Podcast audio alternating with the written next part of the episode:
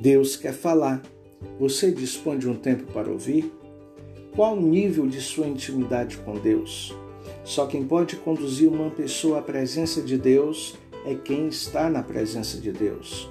Você deveria estar preocupado, preocupada com a sua intimidade com Deus. Assim como o Senhor espera que nós sejamos santos, porque Ele é santo, Ele também espera que sejamos íntimos dele. Intimidade é algo que se tem ou não, não existe meio termo.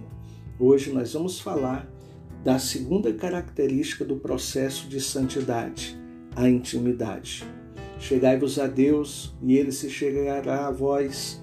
Limpai as mãos, pecadores, e vós de espírito vacilante, purificai os corações. Tiago 4:8.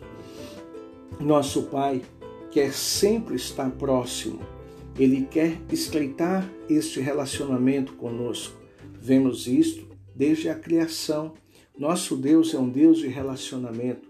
Ele quer que a gente entenda quais são os seus planos para cada um de nós. Não seja tolo rejeitando esta intimidade como muitos a fazem. Quero te lembrar que Deus não está longe, ele está no mesmo lugar, no seu trono de glória. Você que precisa voltar à presença de Deus. Voltai à fortaleza, ó presos de esperança, e hoje vos anuncio que tudo vos restituirei em dobro. Zacarias 9:12. O que te impede de desfrutar dos benefícios da intimidade com teu Pai, com o Criador? O que te afasta de Deus ou o que te afastou de Deus?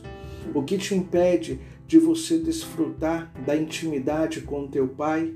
O que te impede de você eh, se arrepender? O que te impede de você reconhecer Jesus como Senhor da sua vida, para que um dia Ele seja o Salvador da sua alma? Que Deus em Cristo te abençoe, meu irmão, em nome de Jesus.